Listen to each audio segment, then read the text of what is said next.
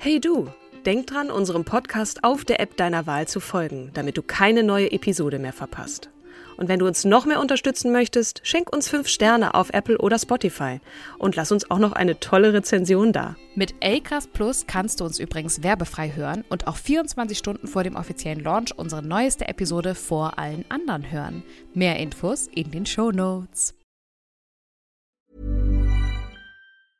Many of us have those stubborn pounds that seem impossible to lose, no matter how good we eat or how hard we work out. My solution is PlushCare. PlushCare is a leading telehealth provider with doctors who are there for you day and night to partner with you in your weight loss journey. They can prescribe FDA-approved weight loss medications like Wagovi and Zepbound for those who qualify. Plus, they accept most insurance plans. To get started, visit plushcare.com slash weight loss. That's plushcare.com slash weight loss.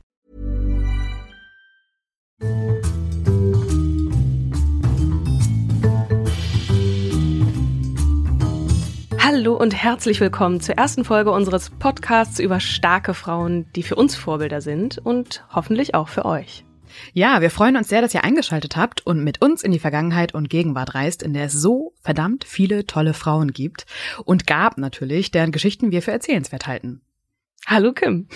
Hallo Katrin. Wie läuft es ab? Wir stellen uns gegenseitig eine wunderbare Frau vor, die andere stellt Fragen, ergänzt und äh, hiermit wollen wir nochmal darauf hinweisen, dass wir natürlich versuchen, eine so gut wie möglich beste Recherche zu machen, aber es kann halt auch passieren, dass wir manchmal in den Fakten ähm, nicht ganz sauber waren. Wir bitten hiermit um Nachsicht. Wir sind natürlich stets bemüht und nehmen alle möglichen Quellen, nicht nur Wikipedia. Wir haben vor der Sendung gelost, wer wem als erstes eine Frau vorstellt und äh, Kim, du darfst anfangen. Mhm. Musst anfangen, wie auch immer. Und ja. äh, wen hast du mitgebracht? Wen möchtest du mir vorstellen? Ich habe dir die Gabrielle Chanel mitgebracht. Okay, ähm, noch nie gehört.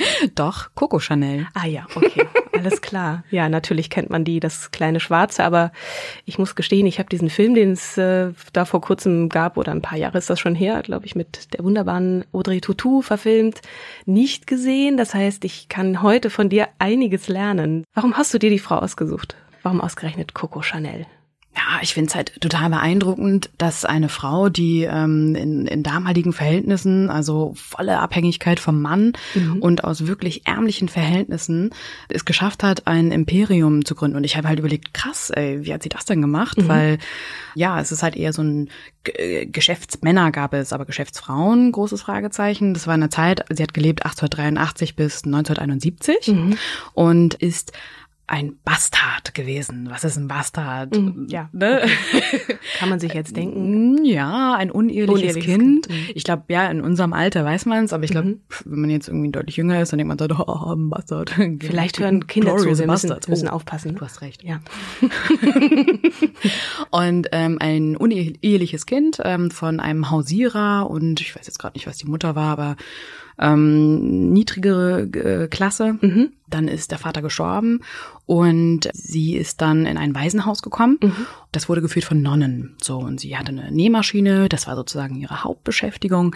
Und hat sie immer Puppenkleider genäht und irgendwann Stoff war eine Rarität und sehr, sehr kostspielig. Und dann hat sie sich die Nonnenkleider äh, geschnappt und daraus, aus diesen Schwarz-Weiß, dann Kleider angefangen mhm. zu nähen. Und das war ja später dann auch ihr Markenzeichen, ne? Schwarze Kleidung. Genau, am Anfang wurde es auch so betitelt als Beerdigung. Das sieht aus wie eine Beerdigung mhm. und wer will sowas dann halt tragen. Und man darf aber nicht vergessen, die Zeit damals war ganz verzierte Mode. Mhm. und Walle Walle und alles ähm, Schnörkel. Rüschig. Ja, mhm. Schnörkel ist das mhm. richtige Wort, genau. Übrigens äh, für euch, die ihr jetzt an den Kopfhörern sitzt, Kim hat heute ein kleines schwarzes an. Vielleicht passend zur Sendung, ich weiß nicht, das wollte ich nur kurz sagen. Okay.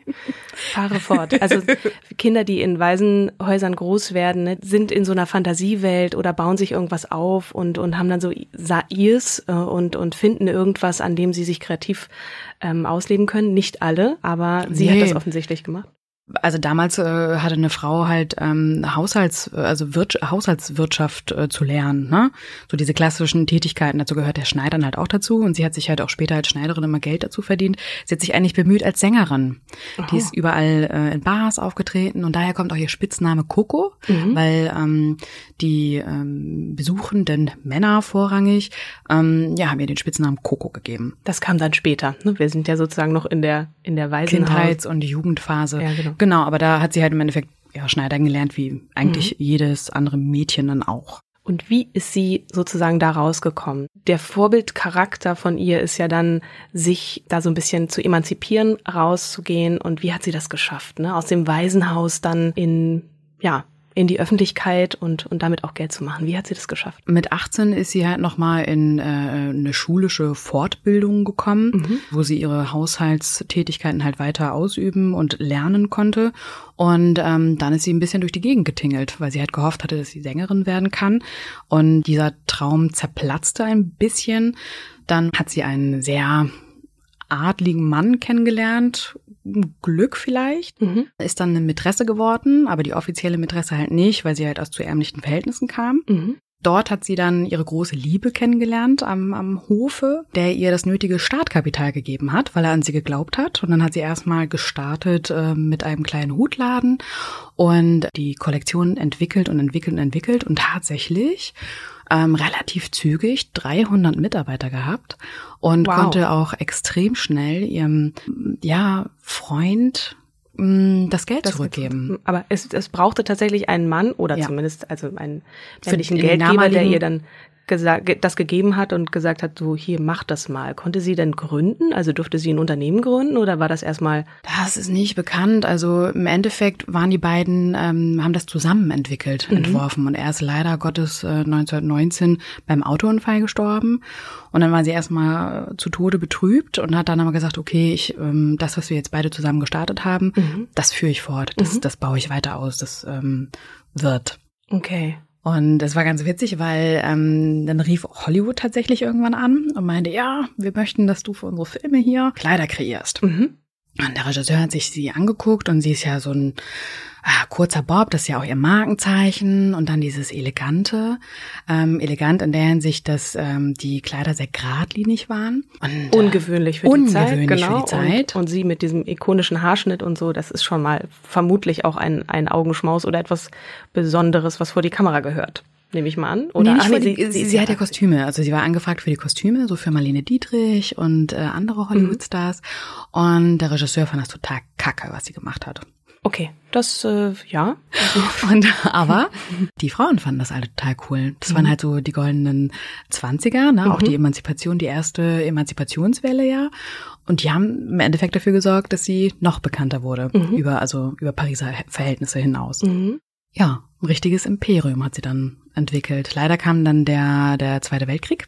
Mhm. Ich glaube, da hatte sie schon 3000 Mitarbeiter, nagel mich nicht drauf fest. Das musste sie sofort schließen. Was das ist auch schon krass. Ich meine, man kommt aus, aus äh, ärmlichen Verhältnissen und dann fängt man einfach an, seiner Idee zu folgen und dann hat man auf einmal so viele Mitarbeiter, dann stirbt irgendwie der eigene Partner, ne? also mhm. Freund. Ähm, waren, waren die verheiratet? Nee, ne? Nee, okay. ging offiziell nicht, weil okay. er war aus einer anderen Schicht. Ah, okay. Ah, auch das noch. Ja gut. Ne? Ähm, Kann man sich heute teilweise gar nicht mehr vorstellen. Nee, allerdings. Und äh, ja, dann hat man 3000 Mitarbeiter und dann beginnt der Krieg und irgendwie, was, was ist das für eine Person gewesen? Also, ne, das müssen ja auch Menschen, die aus so Schwierigkeiten, aus schwierigen Verhältnissen, aus Schwierigkeiten, also die Schwierigkeiten haben oder ne, dann sich so da rausmanövrieren und immer an die eigene Idee oder auch an das eigene Leben ja glauben und, und einfach weitermachen. Weißt du mehr über sie, wie sie so war als Type? Das muss ja schon irgendwie eine, eine, ja, also eine durchsetzungskräftige, tolle Frau eine, gewesen. Eine extrem charismatische Frau, ne? Mhm. Die hat ja auch diverse Liebhaber, mhm. sagt man ihr nach. Manches ist auch bewiesen. Dann hatte sie im Zweiten Weltkrieg, ähm, glaube ich, ganz schöne Moralkonflikte. Mhm. Man, man, sagt ihr auch nach, dass sie Spion, Spionin war und auch was mit einem Nazi zu tun hatte und auch Geliebte von einem Nazi wohl war. Mhm. Es gibt aber auch Berichte wiederum, wo gesagt wurde, ihr Neffe wurde halt festgehalten und sie hat halt mhm. halt für ihre Schwester, sie ist äh, Kind, ich glaube, sie hat vier oder fünf Geschwister gehabt und sie hat dann sozusagen für ihren Neffen dann Spionagearbeit geleistet, damit der halt freigelassen wird, mhm. wurde er dann auch. Und auch sehr ähm, mutig. Also, extrem mutig. Mhm. Sie wurde dann auch verhaftet, als die Nazizeit vorbei war und aber durch ihre guten Kontakte wieder freigelassen. Mhm. Ja, und dann hat sie halt einfach weiter ihr Imperium aufgebaut und äh, wieder von null fast wieder gestartet, wo sie natürlich finanziell besser gestellt war, hat dafür gesorgt, dass Chanel als Marke international bekannt ist. Mhm. Am Ende soll sie wohl recht einsam gewesen sein. Mhm. Also Karl Lagerfeld beschreibt sie als aggressiv. Mhm. Okay. Weiß man aber auch nicht, was das bedeutet, ne? Es ist ja, halt, klar. wie, wie ist sie, ist sie allen Leuten aggressiv gegenüber aufgetreten oder Menschen, die halt von ihrer Reichweite, ihrem Mut partizipieren wollten? Mhm sich die mhm. Leute dann auch fernzuhalten, das ist ja auch immer ein bisschen was, was Aggressives, ne? Das ja. geh mir weg, so ich äh, will für mich sein oder ähm, ja. Und eine absolute Visionärin. Mhm. Ne? Also die hat selbst, äh, als sie schon krank war und sie hatte wohl Durchblutungsstörungen im Kopf am mhm. Ende. Wie alt ist sie geworden? Ich glaube, echt alt. Okay, Moment, 18, 18 wann geboren und 1971 gestorben. Wir recherchieren das nochmal ganz geschwind nach bei, bei einem großen Suchmaschinenanbieter. Ja, also sie ist auf jeden Fall doch relativ alt geworden, ne? so diese Kämpferin und äh, das ist in einer bestimmten Zeit passiert, wo es schwierig war für Frauen, äh, aber trotzdem ist es ja eine, ja, auch aktuelle Geschichte für heute. Das ist ja ne, besonders zu dieser Zeit eine ungewöhnliche, tolle Geschichte, Erfolgsgeschichte einer Frau. Und äh, trotzdem könnte die heute noch genauso sein, ne? außer dass sie jetzt vielleicht nicht unbedingt einen männlichen Geldgeber gebraucht hätte, aber irgendjemand muss einem ja Geld geben, um sowas aufbauen zu können. Mm, genau. Ja. Du, 87 ist sie geworden. Ja. Und ihre letzten Worte waren, so stirbt man also. Humor hatte sie offensichtlich auch. genau. Ja, also das, deswegen habe ich sie eigentlich auch ausgesucht, weil sie sich halt nicht unterm Pantoffel hat stellen lassen. Ne? Mhm. Weil sie auch nicht dem Klischee entsprochen hat, äh, sich jetzt zu Hause an herzustellen, ähm, Kinder zu gebären, das gebärfreudige Becken zu sein mhm. und ähm, ihren ehelichen Pflichten nachzukommen, mhm. sondern einfach gesagt hat, ich gehe meiner Leidenschaft nach. Ähm, nach wie vor war es halt immer das Schneidern, mhm. dann später das die Kollektionen entwerfen, über den Tellerrand drüber zu gucken, zu sagen, okay, ich habe auch Interesse daran, so eine Parfümlinie äh, zu entwickeln entwickeln. Allerdings hatte sie irgendwie nur zehn Prozent Anteile daran. Mhm. Dann weiterzugehen, ähm, eine Schmuckkollektion mit Diamanten äh, gemeinschaftlich mit anderen zu entwerfen. Also ein, ein wahnsinnig spannender Geist getrieben auch, ne, so ein bisschen von der Idee, was Neues zu machen, mhm. innovativ mhm. zu sein, also oder zumindest weiterzugehen, über den Tellerrand, wie du vorhin gesagt hast, hinauszuschauen. Das ist schon, das ist schon toll und dafür dann zu kämpfen, das da hatte sie Kinder eigentlich? Nicht, dass ich wüsste. Okay. Weil wenn man dann auch noch eine Familie hat, ne, und verheiratet war sie auch offensichtlich nicht. War sie nicht. Mm Ähm, Aber was ja, ja was ja atypisch für die Zeit ist. Ja. Das auch auszuhalten, die Blicke, warum heiratet die nicht, mhm. ähm, den gesellschaftlichen Druck auszuhalten als Frau. Mhm. Das ist schon, also ich, ich empfinde das als eine sehr beachtliche Leistung. Mhm. Ne, vielleicht sagen einige, ja, jetzt guck aber mal, jetzt am Ende war sie ja verbittert und einsam. Ja, Gott, also wie viele 87-Jährige sind dann am Ende ähm, alleine, weil alle anderen vorher schon weggestorben sind? Ja, zum einen das, zum anderen, ich glaube, das trifft dann auf jeden zu, der so wahnsinnig viel Erfolg hat und für ein Geschäft lebt, ne, dann was, was beachtlich ist und äh, das existiert ja auch noch, das ist ja noch da. Also das Erbe wird weitergetragen, natürlich mit dem, mit dem Geist der Gründerin und Erfinderin dann nicht mehr vielleicht in dem Sinne, aber irgendwie lebt das ja doch noch fort in, in, in, in der Familie, in ne? Der Familie. Also ich glaube, dass, wenn ich mich recht entsinne, dass sie eine Stiftung extra gegründet hat, wo ich glaube, ihr Neffe oder die Nichte reingegangen ist und das dann halt weiter betreut hat ich fand sie immer beeindruckend und spannend. Also mhm. auch in den Büchern, ne, in den Rebel Girls ähm, mhm. ist es ja ist sie ja auch genannt als interessante Dame, die halt im Endeffekt ähm, angefangen hat aus ärmlichen Verhältnissen ähm, sich so emporzuarbeiten mhm. und auch über das Leihen des Geldes dann halt so ein Imperium zu schaffen. Mhm. Es ist also, wie viele von uns haben den Mut? Absolut. Wir haben uns ja im Vorwege, also die Idee zu diesem Podcast ist tatsächlich entstanden beim, keine Ahnung, beim Kaffee irgendwo äh, in der Mittagspause und haben dann mal gesprochen über, was sind denn für uns so Vorbilder, ne? Da mhm. käme sie mir jetzt gar nicht in den Sinn.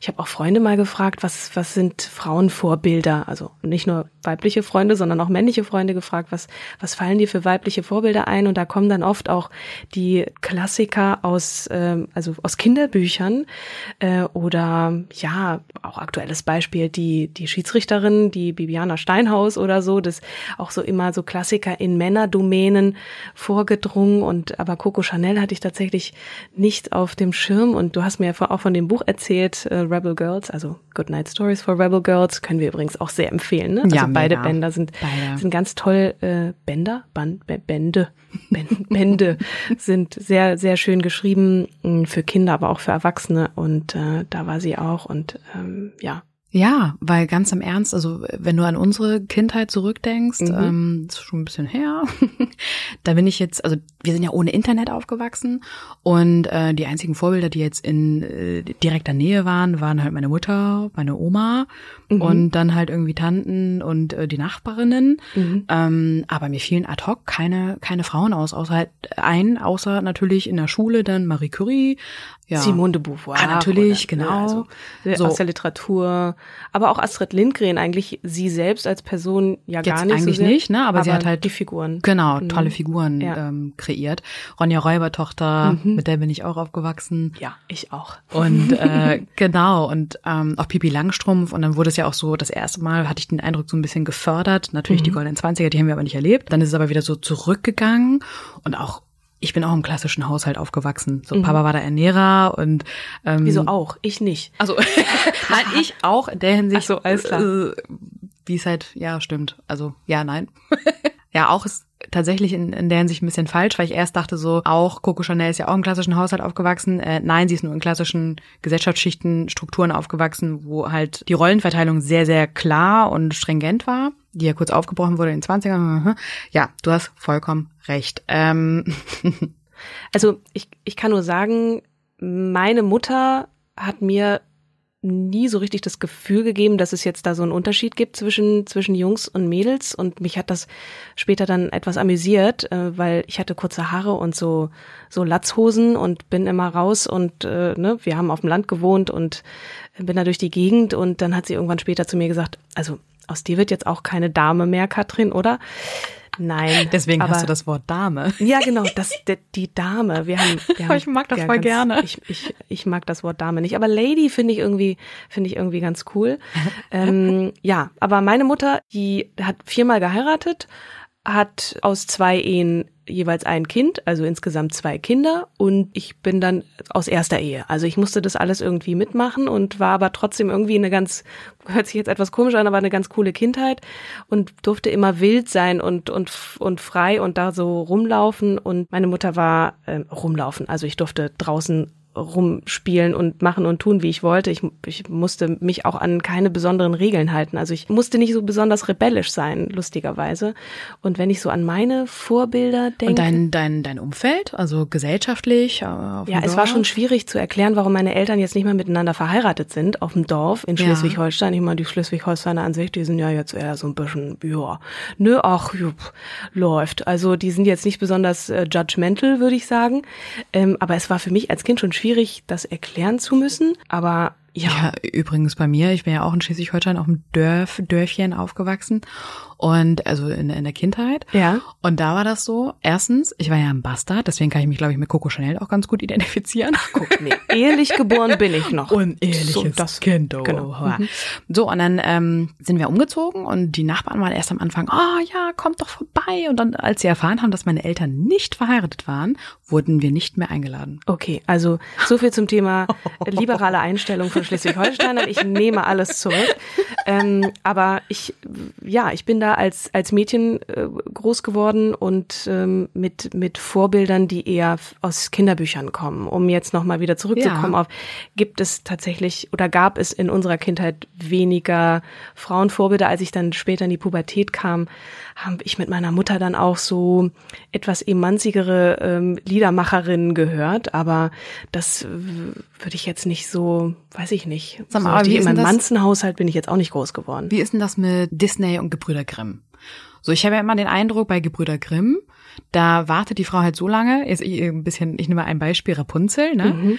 Mhm. Da, da, da wartet die Frau halt so lange im Turm, bis der Ritter kommt und das Leben anfängt. Bis mhm. dahin streichelt sie sich ihre Haare, nein, sie kämmt ihre Haare und äh, singt lustige Lieder mit den Tieren. Mhm. Also Schoko, Coco Chanel, Schoko, Schoko Chanel, sehr, sehr schön. Schoko. Coco Chanel hätte da oben jetzt nicht äh, gestanden. Das ist. Nee, und jetzt mach das mal mit Bro Punzel. Würde so ein Typ das machen? Weil ein Typ wächst ja auf mit Spider-Man, Batman, der rettet die ganze Zeit die Welt und irgendwann kommt die Truller an und er sagt halt, oh Schatz, ich vermisse dich so extrem, aber ich muss mal kurz die Welt retten. Ich finde, wir wachsen halt so unterschiedlich auf. Also ich finde teilweise ich habe ähm, Disney nie geguckt in der Kindheit. Okay, Ariel die Meerjungfrau habe ich vielleicht noch und Bernhard und Bianca, aber das sind zwei Mäuse. Ich äh, nee, so mit solchen Figuren bin ich nicht groß geworden. Das das, das gehörte nicht so in in also Emil und die Detektive, mhm. TKKG auch extrem frauenfeindlich, aber ansonsten Bibi ja, Blocksberg. Nee, fünf Freunde, da da ist dann Georgina wieder George und so. Nee, ich muss sagen, diese typischen klassischen, die Mädchen sind klein und schwach und müssen gerettet werden, das habe ich als Kind nie so wahrgenommen. Und mit Barbies durfte ich auch nicht spielen, weil die meine Mutter äh, nicht mochte. Aber bei äh, mir durften meine Cousins nicht mit Barbie spielen, weil meine Tante Angst hatte, dass sie schwul werden. Okay, guck. es gibt viel zu tun, ich merke schon. Also so war es jedenfalls vor 20 Jahren halt noch. ja.